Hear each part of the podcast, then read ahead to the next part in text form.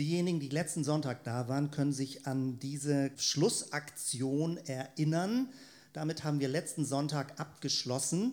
Ich hatte euch gebeten, einen Punkt in dieses Dreieck reinzukleben. Und ich muss jetzt ein paar wenige Sätze dazu sagen, damit diejenigen, die letzten Sonntag nicht da waren, das verstehen und auch den Anschluss bekommen. Heute ist eine Predigt im gewissen Sinne als zweiter Teil, aber so, dass man hoffentlich versteht, äh, worum es auch geht. Erstmal hier kurz die Erklärung dazu. Ein Dreieck und an den äußeren Spitzen steht einmal oben eins, Schuldvergebung, links unten zwei, Angst und Schutz und rechts unten drei, Scham und Annahme. Worum geht es? Es geht darum, dass der Inhalt des Evangeliums, Evangelium, ein griechisches Wort, die gute Nachricht von Jesus, dass der Inhalt des Evangeliums in einer unterschiedlichen Form unser Leben erreicht. Und jeder kennt das, dass bestimmte Bibelstellen ihn mehr ansprechen als andere oder dass er möglicherweise oder sie möglicherweise zum Glauben gekommen ist durch eine bestimmte Person, die besonders eindrücklich, authentisch, überzeugend war oder durch eine bestimmte Predigt oder durch ein Lied. Es gibt ganz verschiedene Auslöser, weshalb wir unser Leben für Jesus öffnen und sagen, diesen Weg will ich gehen. Wenn man das weltweit miteinander vergleicht, gibt es gewisse ganz große Muster, kulturelle Muster, wie das Evangelium praktisch eine Kultur und auch die Menschen, die in einer Kultur leben, schwerpunktmäßig erreicht. Das, was ich letzten Sonntag ein bisschen ausführlicher dargestellt habe, ist, dass unser Land, Europa, also Deutschland, Europa, Nordamerika, äh, Deutschland spielt eine besonders starke Rolle durch die Reformation, 500 Jahre Reformation, die wir in diesem Jahr feiern. Martin Luther hat einen ganz starken Fokus darauf gelegt, dass mit dieser Frage, die häufig bekannt ist, wie bekomme ich einen gnädigen Gott, also wie kann ich Annahme im Sinne von Schuldvergebung bekommen. Also Schuld und Vergebung war ein ganz starkes Thema bei Martin Luther und das hat die gesamte christliche Kultur geprägt. Also jetzt in diesen Zonen, die ich gerade benannt habe. Interessant ist nun, dass, und man muss ja stutzig werden, woran liegt das, dass in Europa seit Jahrzehnten das, das Christentum zurückgeht und die Botschaft nicht verstanden wird? Man denkt, man hat doch klar gepredigt, man hat doch alles gesagt. Muss man jetzt noch intensiver reden? Muss man lauter reden? Muss man massiver Dinge sagen? Muss es direktiver werden? Manche versuchen es ja so. Und seltsam ist, dass die reformatorische Botschaft gar nicht so sehr viel Resonanz auslöst, wie man denkt, müsste sie doch auslösen. Das ist komisch. Könnte es sein, und wenn ich das so sage, dann würde ich mit Ja antworten, ähm, könnte es sein, dass Martin Luther auch ein kontextuelles Evangelium gepredigt hat. Ein Evangelium, das sehr wohl von Jesus handelt, aber für die damalige Zeit bestimmt war. Und was nicht so zeitlos war, dass man es beliebig übertragen kann, sondern die, der Fokus, der Schwerpunkt, den Martin Luther und vieles in der Reformation, was auf diesen Schwerpunkt gelegt wurde, dass das 500 Jahre später in unserem Kulturkreis nicht mehr so greift. Das sind, finde ich, bedeutsame und wichtige Fragen. Um darum geht es und gar nicht nur ganz allgemein, sondern es geht natürlich dann um dich als Person. Wie berührt die gute Nachricht von Jesus dein Leben? Und diese drei Muster hatte ich letzten Sonntag im Überblick ausgeführt dass es einmal ein Schuldvergebungsmuster gibt, von dem unsere christliche Kultur inzwischen mehrere hundert Jahre geprägt ist. Dann gibt es aber auch ein Muster, was eher von Angst und Gott schützt mein Leben geprägt ist. Das sind andere Kulturkreise. Und rechts unten, es gibt auch ein Muster, was eher die tiefste Bedrohung oder das tiefste Unwohlsein des Menschseins als Scham bezeichnet und man wird davon befreit, indem man angenommen wird. Und vieles geht einem, würde ich bei mir sagen, also kann ich so von mir sprechen, geht mir wie ein Kronleuchter auf, viele Bibelstellen anders zusammenzusehen. Und auch heute ist das nicht abschließend, sondern ich möchte heute wieder praktisch eine Schleife um dieses Thema drehen und euch ein paar mehr Gedanken sagen. Insbesondere werde ich hier über diesen rechten unteren Teil sprechen, Schamannahme. Also die Punkte, die hier reingeklebt wurden, sollten die Frage beantworten, wo würdest du dein eigenes Leben verordnen? Wie erreicht das Evangelium dich? Und da konntest du also reinkleben, ob es mehr in dem oberen oder links oder rechts unten Muster drin ist. Und dieses ist jetzt das Votum von den Leuten, die letzten Sonntag hier waren. Überrascht dich dieses Votum oder überrascht es nicht? Keine Ahnung. Ähm, ich wusste nicht wirklich, was rauskommt. Ich habe das irgendwie geahnt, dass wahrscheinlich die rechte untere Seite stärker sein würde. Unmittelbar danach sprach mich jemand an und sagte, Jens, das war ja auch klar, so tendenziös, wie du gepredigt hast. da musste man ja, um, um, gut dazustehen, sozusagen unten rechts reinkleben. Aber ich habe nicht geguckt, wer wo seinen Punkt hingemacht hat. Und als zweites sagte die Person auch, ähm, Jens, so wahnsinnig neu ist das doch gar nicht. Äh, da, so predigst du doch schon seit zehn Jahren. Und ich habe da auch weiter drüber nachgedacht und irgendwie stimmt es auch. Und trotzdem ist für mich etwas neu daran aus folgender Sicht. Das rechte untere Muster, Scham und Annahme, das werde ich gleich versuchen, ein bisschen genauer zu beschreiben, ist eine Art von Evangeliumsmuster, wo man das Gefühl hat, wenn man geprägt ist von dem oberen Muster mit Schuld und Vergebung, hat man das Gefühl, man wird unbiblisch, wenn man in diese rechte untere Seite geht. Man würde nicht das volle Evangelium predigen bei diesem Scham- und Annahmemuster.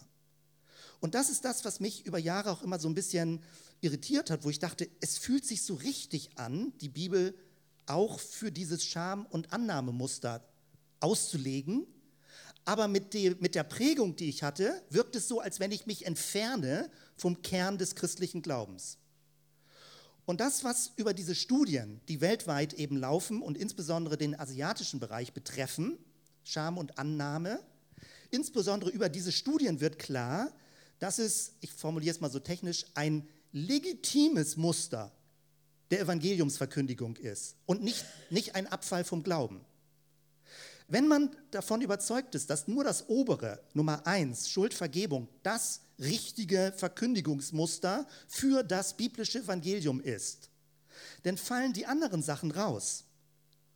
Und deswegen ist das interessant, weil wir haben hier in Europa mit unserer Prägung, Deutschland vielleicht im spezifischen Sinne, jetzt was die Reformationsgeschichte angeht, eine gewisse Engführung, das Evangelium zu verstehen und glauben damit alles verstanden zu haben. Und es ist wichtig, von anderen Kulturen und ihren Erfahrungen zu lernen. Wir werden das gleich sehen. Es geht nicht allein darum, dass wir theoretisch über andere Kulturen nachdenken, sondern merken, dass das Scham- und Annahmemuster schon längst unterschwellig in unserem Kulturkreis ist und uns schon längst alle betrifft. Nur man verbindet das häufig nicht mit einer christlichen Antwort und sucht andere Antworten, um diese inneren Empfindungen zu bewältigen oder zu verarbeiten.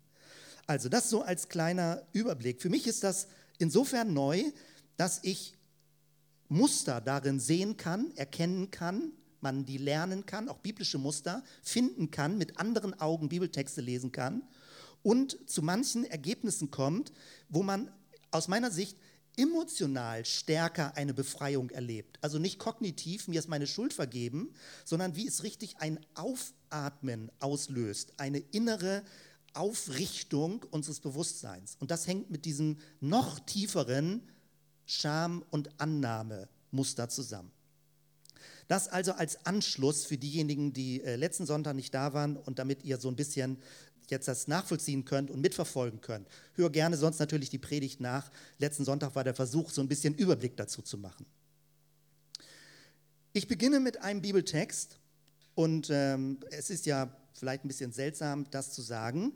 Ein ganz bekannter Bibeltext, den ich über Jahre nicht verstanden habe. Der Text ist ein Segenstext. Äh, Luther 2017 Übersetzung, jetzt 4. Mose Kapitel 6. Verse 24 und ich habe auch den Vers 27 noch dazu genommen. Normalerweise wird als Segenstext die Verse 24 bis 26 ausgesprochen. Also dort steht, der Herr segne dich und behüte dich.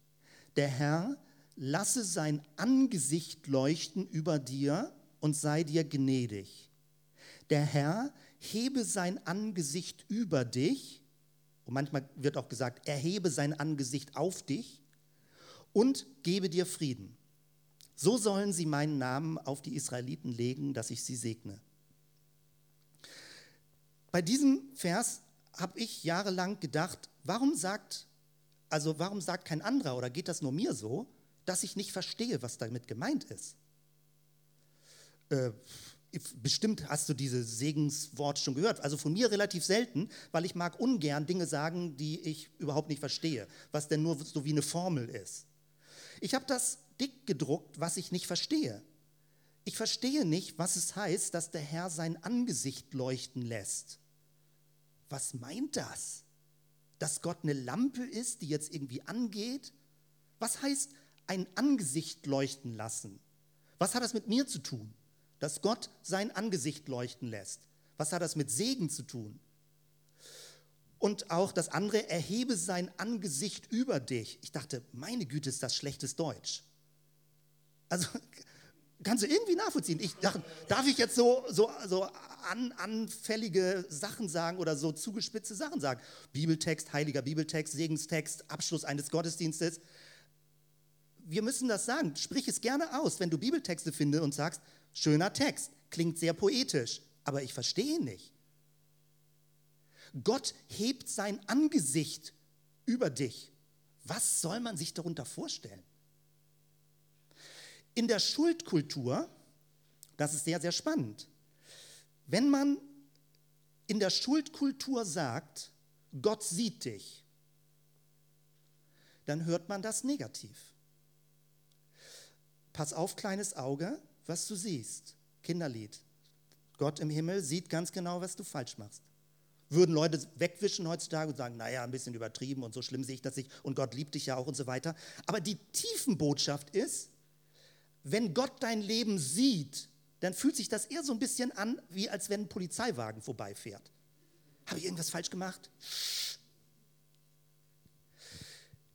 In dem Scham- und Annahmemuster ist es das Schönste, was einem passieren kann, dass Gott dich ansieht. Es ist völlig gegenläufig. Im Schuldvergebungsmuster ist es eine Bedrohung, wenn Gott dich sieht. Oh, Gott sieht dich, das magische Auge. Im Schamempfinden, wenn Gott dich freundlich ansieht, ist es das Beste, was dir passieren kann.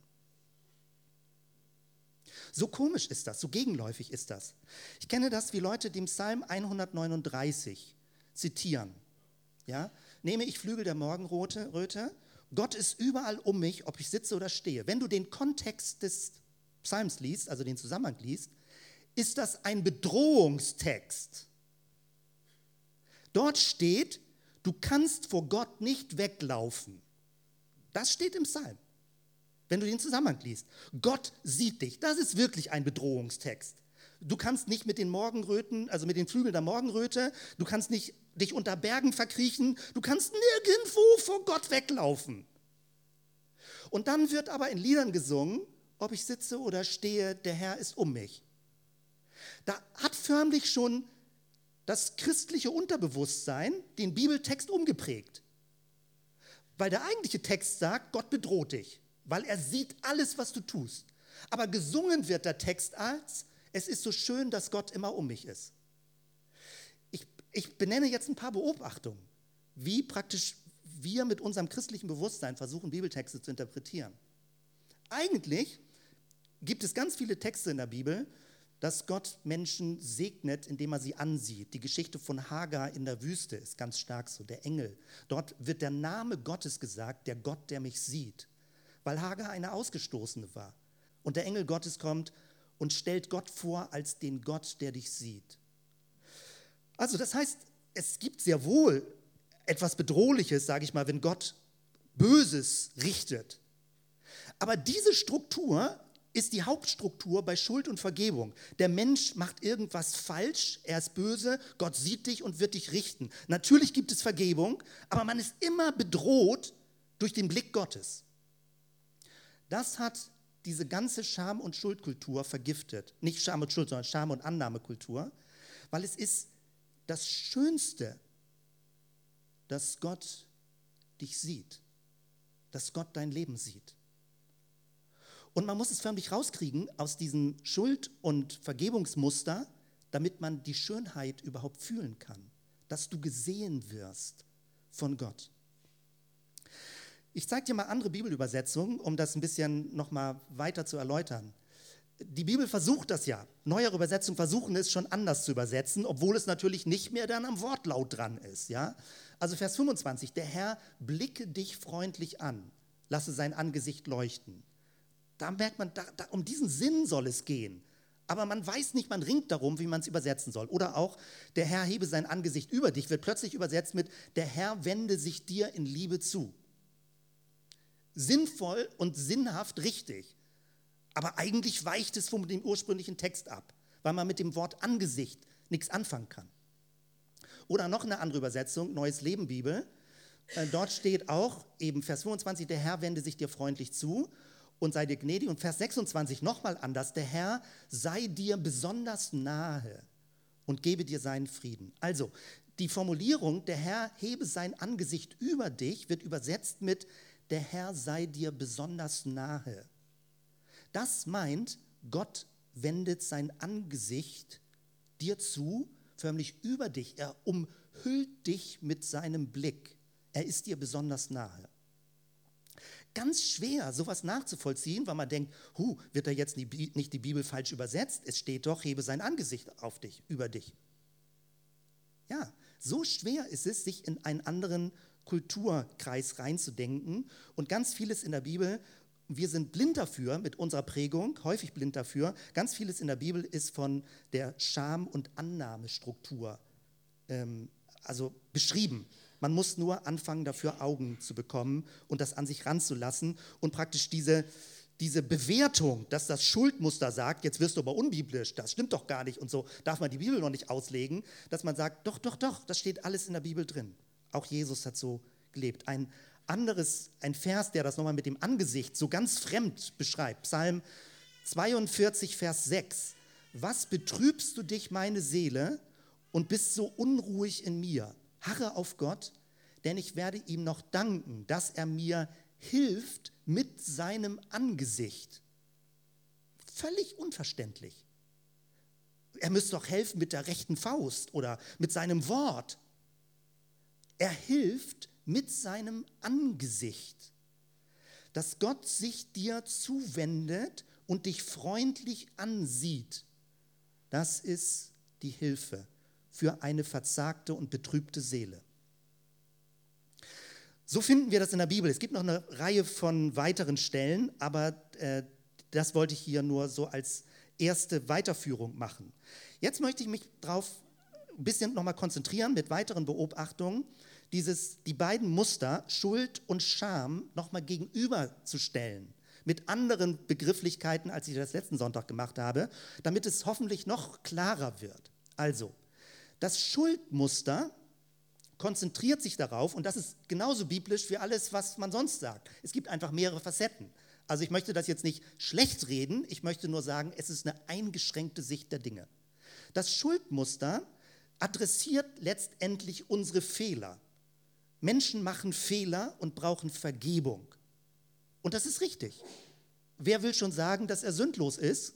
Das wäre Unsinn und Selbstvermessenheit, Überheblichkeit. Das heißt, es geht um Taten, um Fehler und es geht um Vergebung.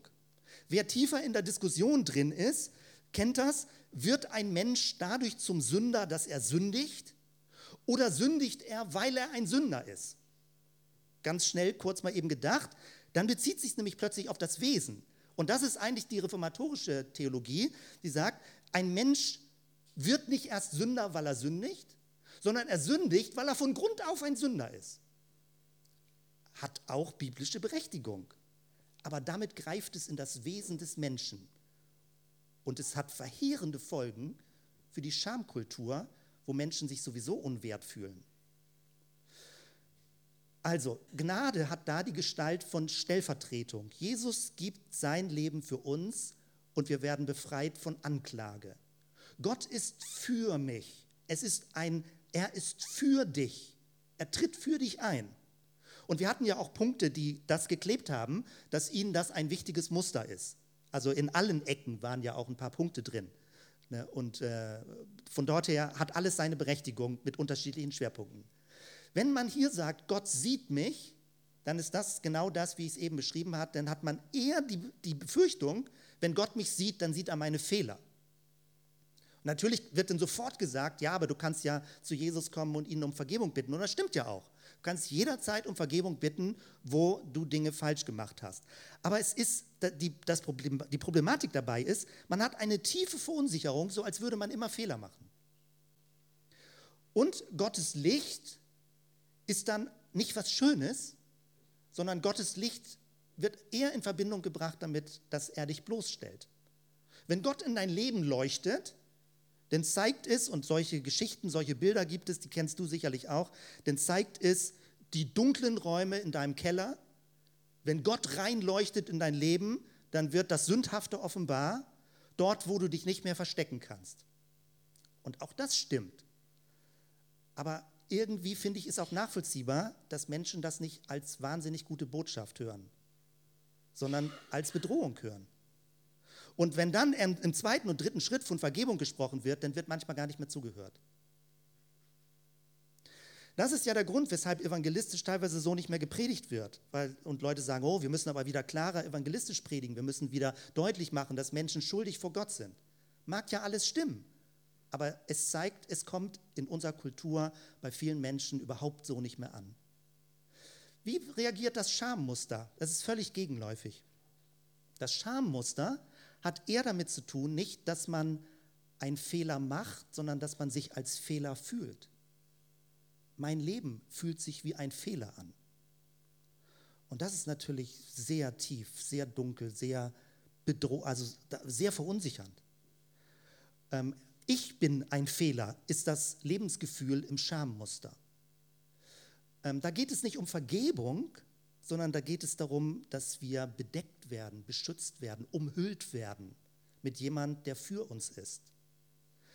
Gnade ist so etwas wie eine Umhüllung von Gott her. Und da geht es mir darum, dass Gott bei mir ist, dass er zu mir steht, dass er auf meiner Seite ist, dass er mich nicht im Regen stehen lässt. Und während ich das schon erzähle und mir selbst zuhöre, gibt es bei mir eine Stimme, das ist ja zu schön, um wahr zu sein. Ist das so schön, das Evangelium? Gott umhüllt mich, wo ich mich schäme. Gott steht zu mir, wo ich Angst habe, bloßgestellt zu werden. Gott ist meine innerste Identität, wo Menschen mich vielleicht hänseln oder ablehnen. Ja, genau das ist das Evangelium für dich. Gott sieht mich heißt, er gibt mir Sicherheit. Und Gottes Licht bedeutet, mein Leben blüht auf. Nicht, ich werde wie im Röntgenblick durchgescannt, was ich alles falsch mache, sondern mein Leben blüht auf, wie die Sonne Blumen zum Aufblühen bringt. Ein ganz anderes Evangelium. Dieselbe Botschaft, derselbe Jesus, dieselbe Bibel, aber die Mosaiksteine werden anders zusammengesetzt. Ich habe dir ein Erweckungslied mitgebracht aus dem äh, Anfang des 20. Jahrhunderts noch.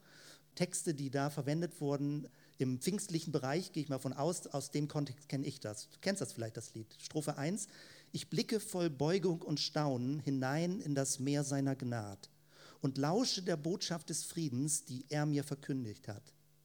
Der Refrain, sein Kreuz bedeckt meine Schuld, sein Blut macht helmig und rein, mein Wille gehört meinem Gott, ich traue auf Jesus allein. Und noch der vierte Vers, der Fürst meines Friedens ist nahe, sein Antlitz ruht strahlend auf mir. O horcht seiner Stimme, sie rufet, den Frieden verleihe ich dir. Ich habe das dick gedruckt, weil eigentlich ist da eine Vermischung drin. Das Kreuz bedeckt meine Schuld mit dem, was wir schon alles bedacht haben. Das ist genau die Vermischung. Durch das Kreuz habe ich Vergebung der Schuld.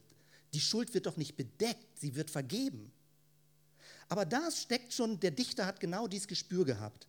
Es geht darum, dass Jesus durch das, was er getan hat, mich hell macht, mich bedeckt, mich schützt und ich in ihm geborgen bin. Sein Antlitz ruht strahlend auf mir.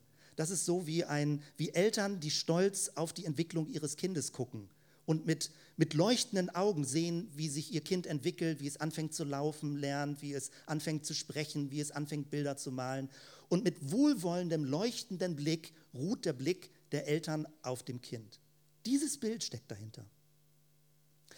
Also mit all diesen Überlegungen gehen wir noch ein bisschen weiter, ähm, weshalb ich das für mich auch einfach nicht gesehen habe, diese Puzzleteile so nicht zusammensetzen konnte, ist, weil die übliche Sichtweise ist, die West, also die westliche Kultur, der westliche Kulturkreis ist individualistisch und das individualistische Muster kombiniert sich mit dem Schuldvergebungsmuster.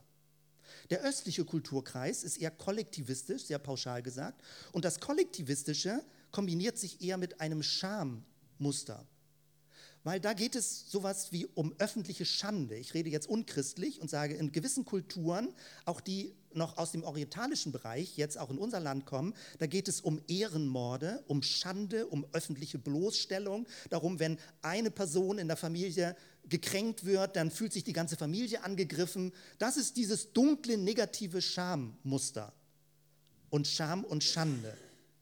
Aber weil wir im westlichen Bereich und auch wenn ich von mir spreche, eine hohe individualistische Prägung habe, bin ich überhaupt nicht auf den Gedanken gekommen, dass dieses Scham-Annahmemuster auch für mich oder für unsere Kultur eine Rolle spielt.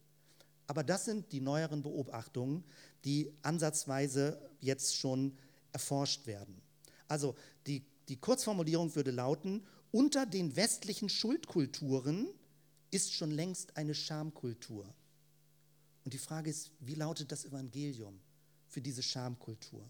Im östlichen Bereich, immer sehr pauschal gesprochen, geht es eher um sowas wie eine öffentliche Schande. Im westlichen Bereich ist es sowas wie eine innere Schande. Ich schäme mich vor mir selbst. Es ist ein inneres Versteckspiel. Ich weiß nicht, wer ich bin. Ich weiß nicht, ob es überhaupt Sinn macht, ein Leben zu führen, ob ich überhaupt wert genug bin, auf dieser Erde zu leben. Und ich rede jetzt nicht von Leuten, die nach außen aufgeplustert behaupten, so wahnsinnig toll zu sein. Es geht um diese tiefste Grundstruktur, ob ich überhaupt das Gefühl habe, eine Erlaubnis habe zu leben. Ein Artikel, der 2015 Christian Today veröffentlicht wurde vom Chefredakteur Andy Crouch.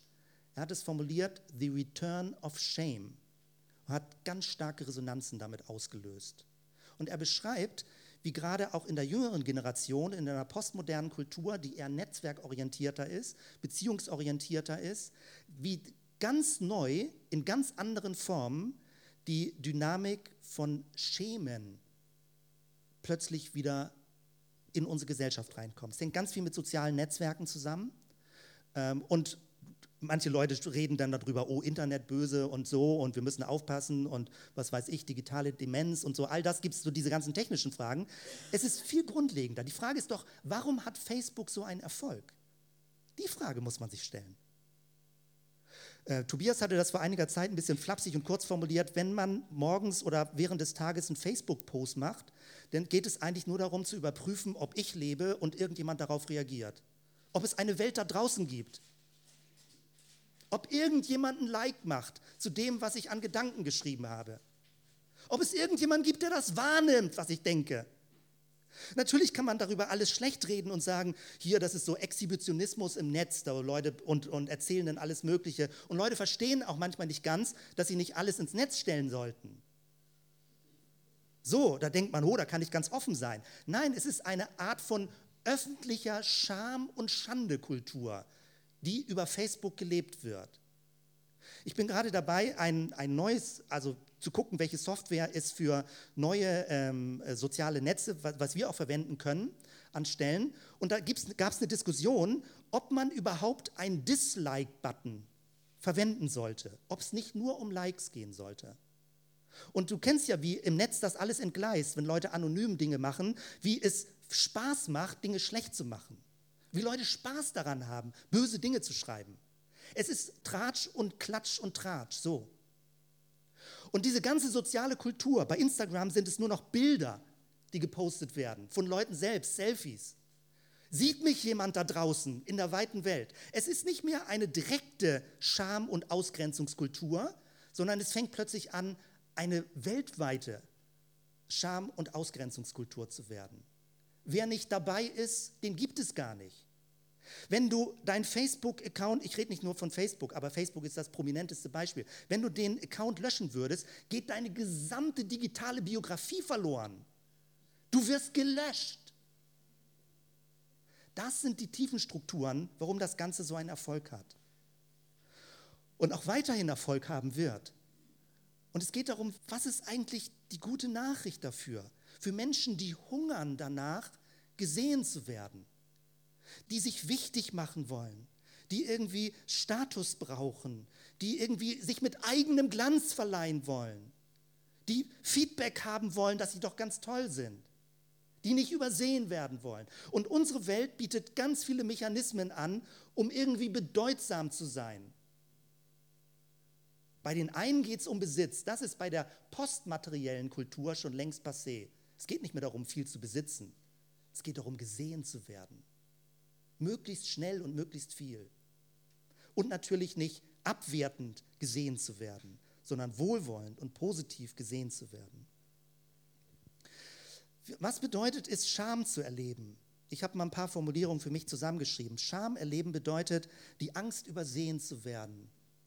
Es ist die Angst, eine Null zu sein, sich zu blamieren, gerade gelesen in dem Buch, was auch dazu ist, im wissenschaftlichen Betrieb, wie Leute gezwungen sind, innerlich getrieben sind, immer neue, kluge Dinge sagen zu müssen, die gesehen werden für ihre Karrierebiografie.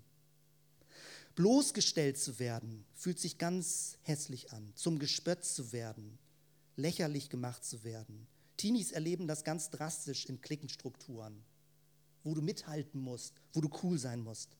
Aber Erwachsene haben das in ganz subtilerer Form selbstverständlich genauso. Wo man in Grund und Boden versinken möchte, wo man sich unwert fühlt. Vielleicht, wenn wir eine Zeit hätten, könnten wir eine Runde machen. Erinnerst du dich, wo du gehänselt wurdest? Fallen dir sofort Geschichten ein? Meine Zeit ist, äh, läuft immer so schnell weg, aber ich will euch doch eine meiner berühmtesten, schlimmsten Geschichten hier erzählen. Und weil ich es nicht zum ersten Mal erzähle, fällt es mir hoffentlich auch leicht, das zu erzählen. Das ist die Geschichte, wo ich mich, wo ich mich am stärksten erinnere, in Grund und Boden geschämt zu haben. Und inzwischen kann ich ein bisschen drüber lachen.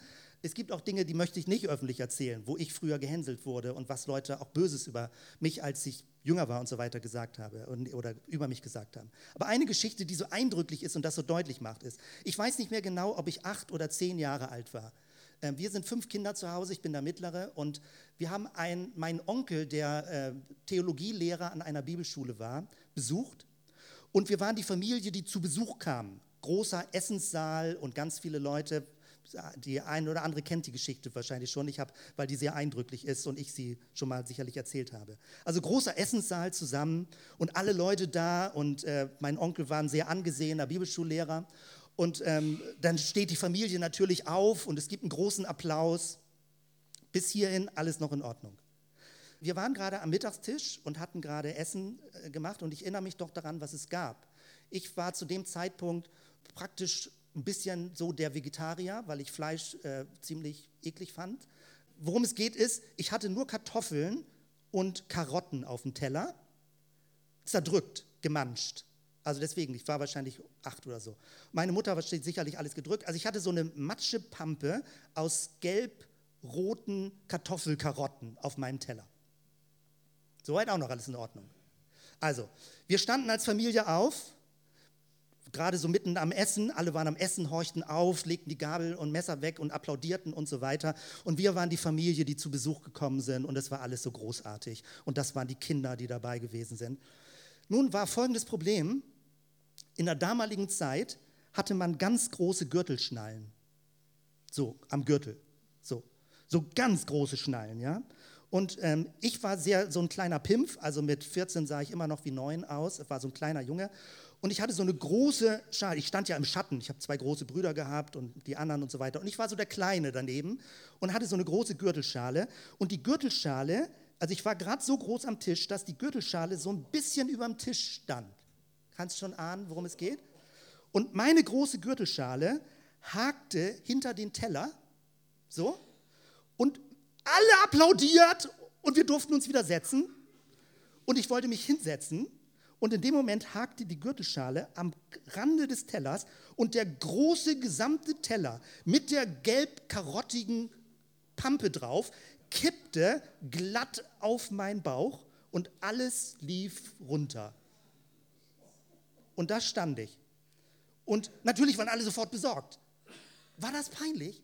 Alle guckten, oh, was passiert? Und der arme Junge und der Kleine und kann mir jemand helfen und so. Und ich stand wie ein Idiot und es lief langsam an mir runter und tropfte auf den Boden. Und das ganze Auditorium, was gerade geklatscht hatte, guckt jetzt, was passiert. So wie ich es erzähle, kannst du ahnen, das habe ich gut in Erinnerung behalten. Äh, inzwischen kann ich drüber lachen. Ähm, und da, meine Mutter hat sich natürlich auch geschämt. Meine Eltern auch, obwohl es ja gar nicht schlimm war. Was ist, nichts Schlimmes passiert. Aber die ganze Familie hat sich geschämt.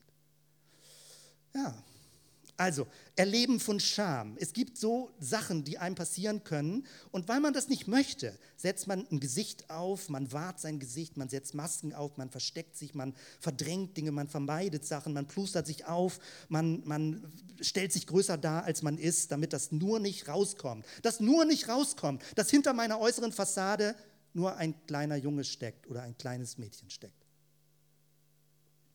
Das Problem bei diesem Scham Muster ist, du kannst dich nicht selbst retten. Es müssen andere tun.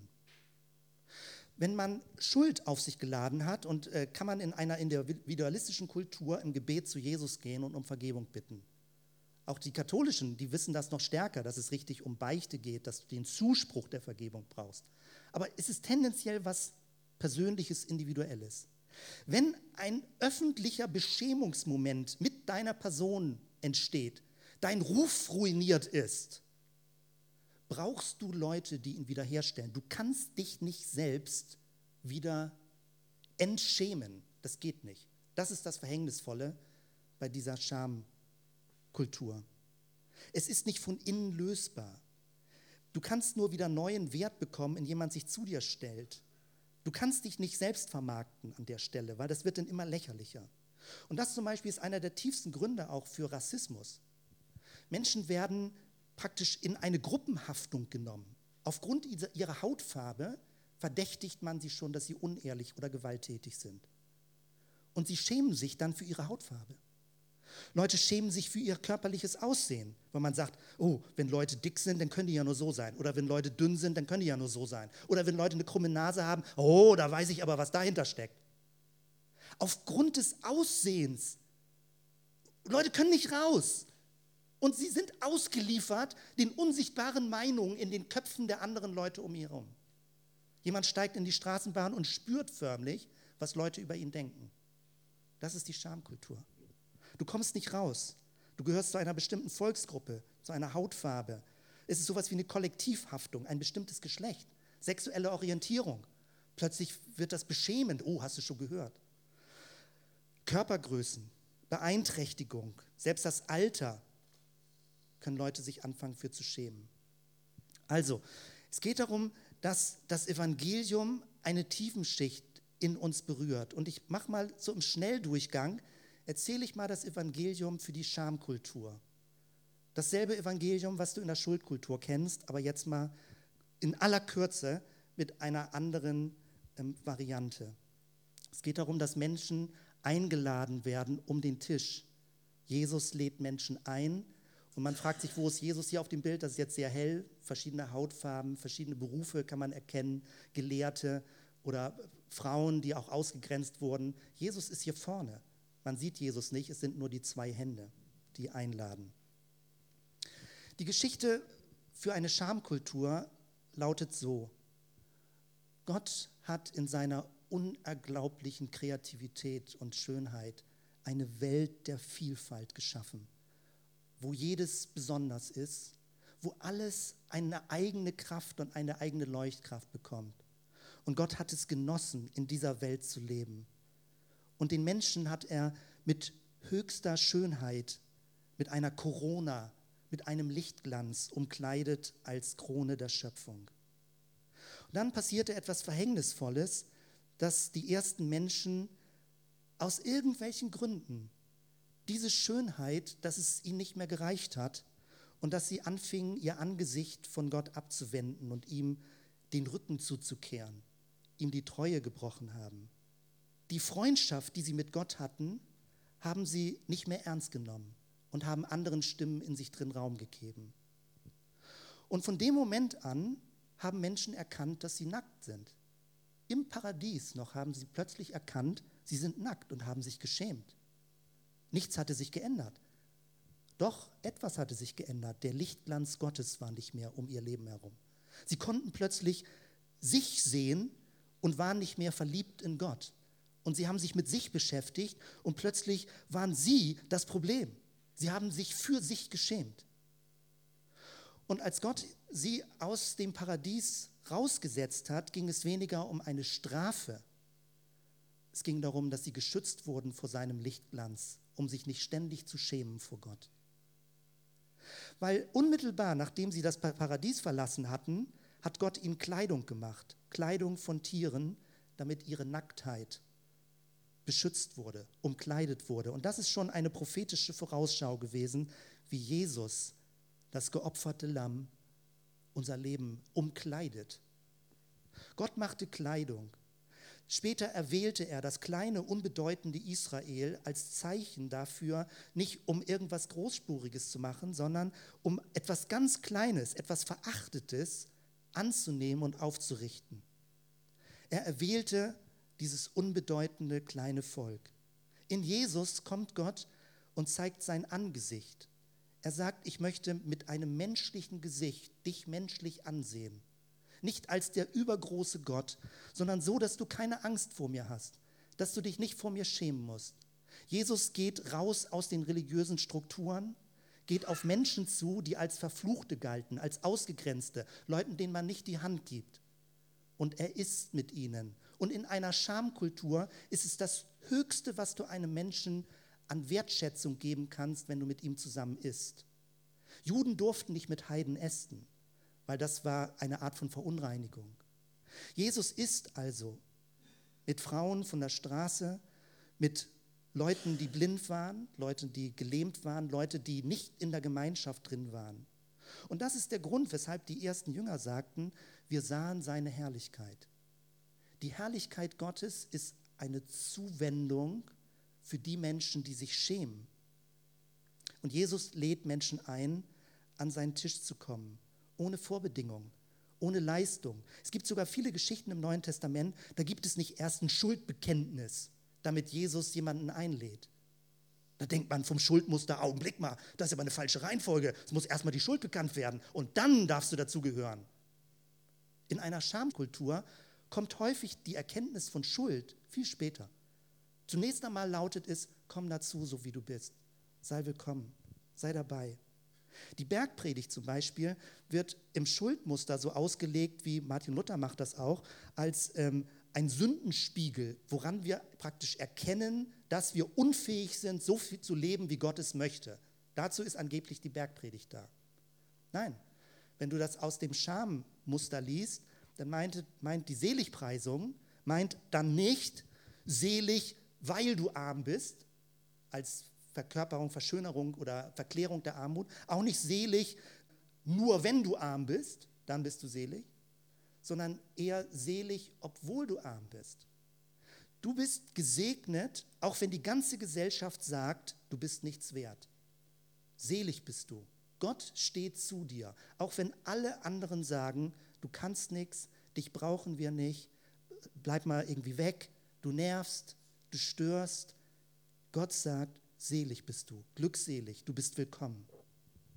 Und genauso hat Jesus gelebt. Umkehr bedeutet dann, Gott nicht mehr den Rücken zuzuwenden, Gott nicht mehr die kalte Schulter zu zeigen, zurückzukommen, sich einladen zu lassen in Gottes Gemeinschaft und den Lichtglanz wieder aufzunehmen. Der Tod Jesu bedeutet, er trägt alle Schande.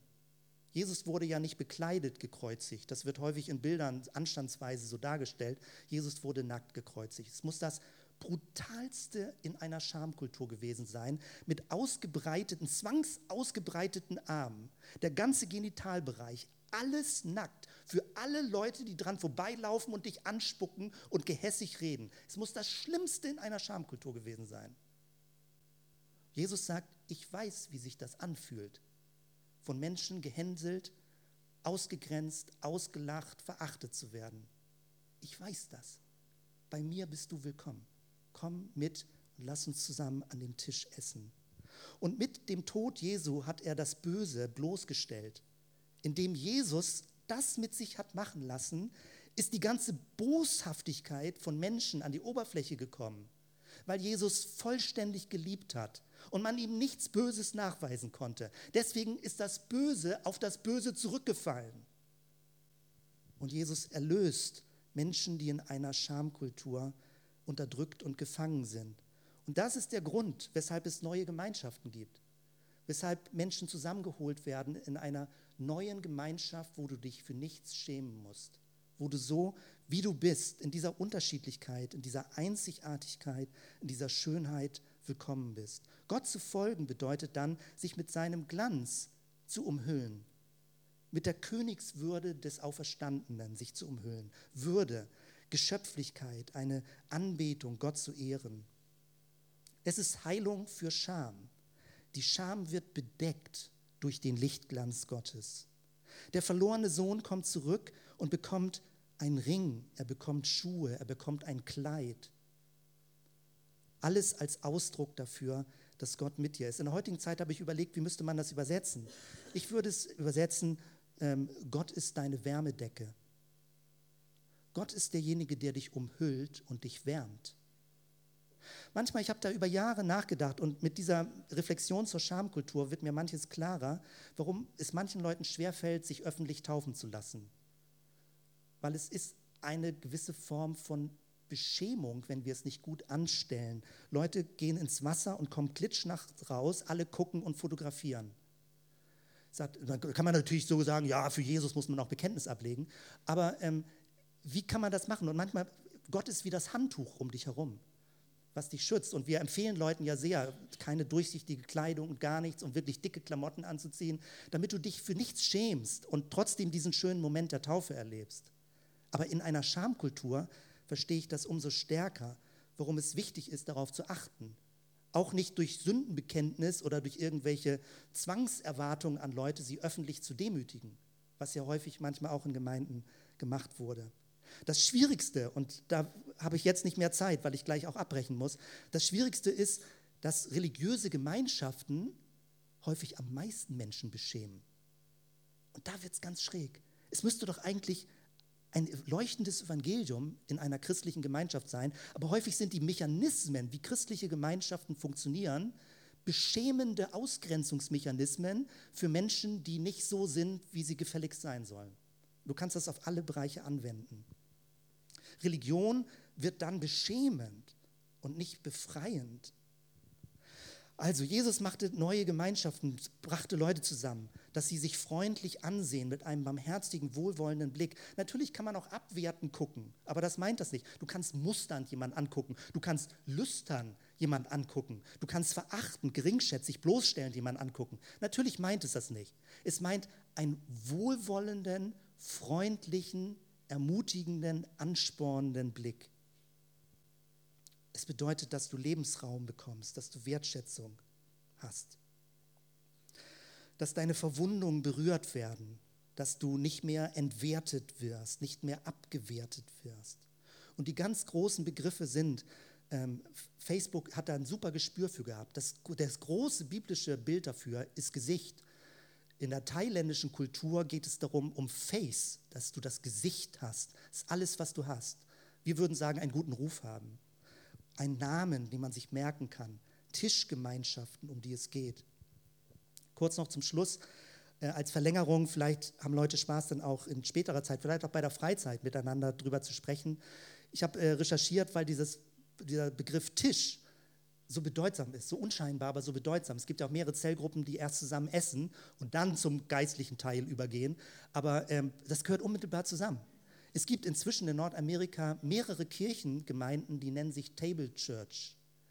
Und das ist sehr, sehr spannend. Im, äh, also zum Beispiel hier, man kann das so hell nicht sehen, Following Jesus in Community, äh, ein Tisch existiert, Leute zusammenzuholen, dass sie authentisch gemeinsam Jesus nachfolgen. Oder hier, wie auch wieder, also hier oben siehst du eine, The Table heißt also die Kirche. Oder hier nochmal, äh, eine, eine neue Kirche, The Table, an, immer an verschiedenen Stellen mit verschiedenen Domains, an verschiedenen Orten, wie man das findet. Alles neu gegründete Kirchen leben um den Tisch herum, hier, The Table Church. Also ganz interessante Ansätze. Ich überlege, ob wir da nicht irgendwie noch mehr draus machen können. Wenn wir wirklich als Gemeinde so ticken, schwerpunktmäßig so ticken, nicht ausschließlich, aber schwerpunktmäßig, ob wir nicht mit all dem, was wir bisher haben, nicht da irgendwie noch mehr draus machen könnten. Ja? Also, ne? hier jetzt mal, also Zellgemeinde, Serve the City mit den vielen Kontakten. Ich würde gerne auch mit religiösen Gemeinschaften mehr in Kontakt kommen. Table Church, nebenan haben Leute probiert, Netzwerke, die ganz toll in Bremen laufen, lecker Glauben, irgendwie Essen und Glauben zusammenzubringen, über Glauben zu reden beim Essen, über die Gemeinde hinaus, auch mit Leuten, die ganz andere Dinge glauben, um voneinander zu lernen und respektvoll miteinander umzugehen. Das nun mal so als ganz schnelles Blitzlicht äh, möglicherweise, aber da müsste man dann weiter drüber reden, ob das irgendwie interessant und sein könnte und Sinn machen könnte. Ich möchte schließen mit diesem Segensvers, mit dem ich begonnen habe, und den jetzt ganz bewusst zum Abschluss dieser Predigt und dieses Gottesdienstes zitieren. Lass uns doch zusammen aufstehen und zusammen beten. Ich möchte dir das so zusprechen, im Namen Gottes, des lebendigen Gottes, des dreieinigen Gottes, der Vater, der Sohn, der Heilige Geist. Der Herr segne dich und behüte dich. Der Herr lasse sein Angesicht leuchten über dir und sei dir gnädig. Der Herr hebe sein Angesicht über dich und gebe dir Frieden. Amen.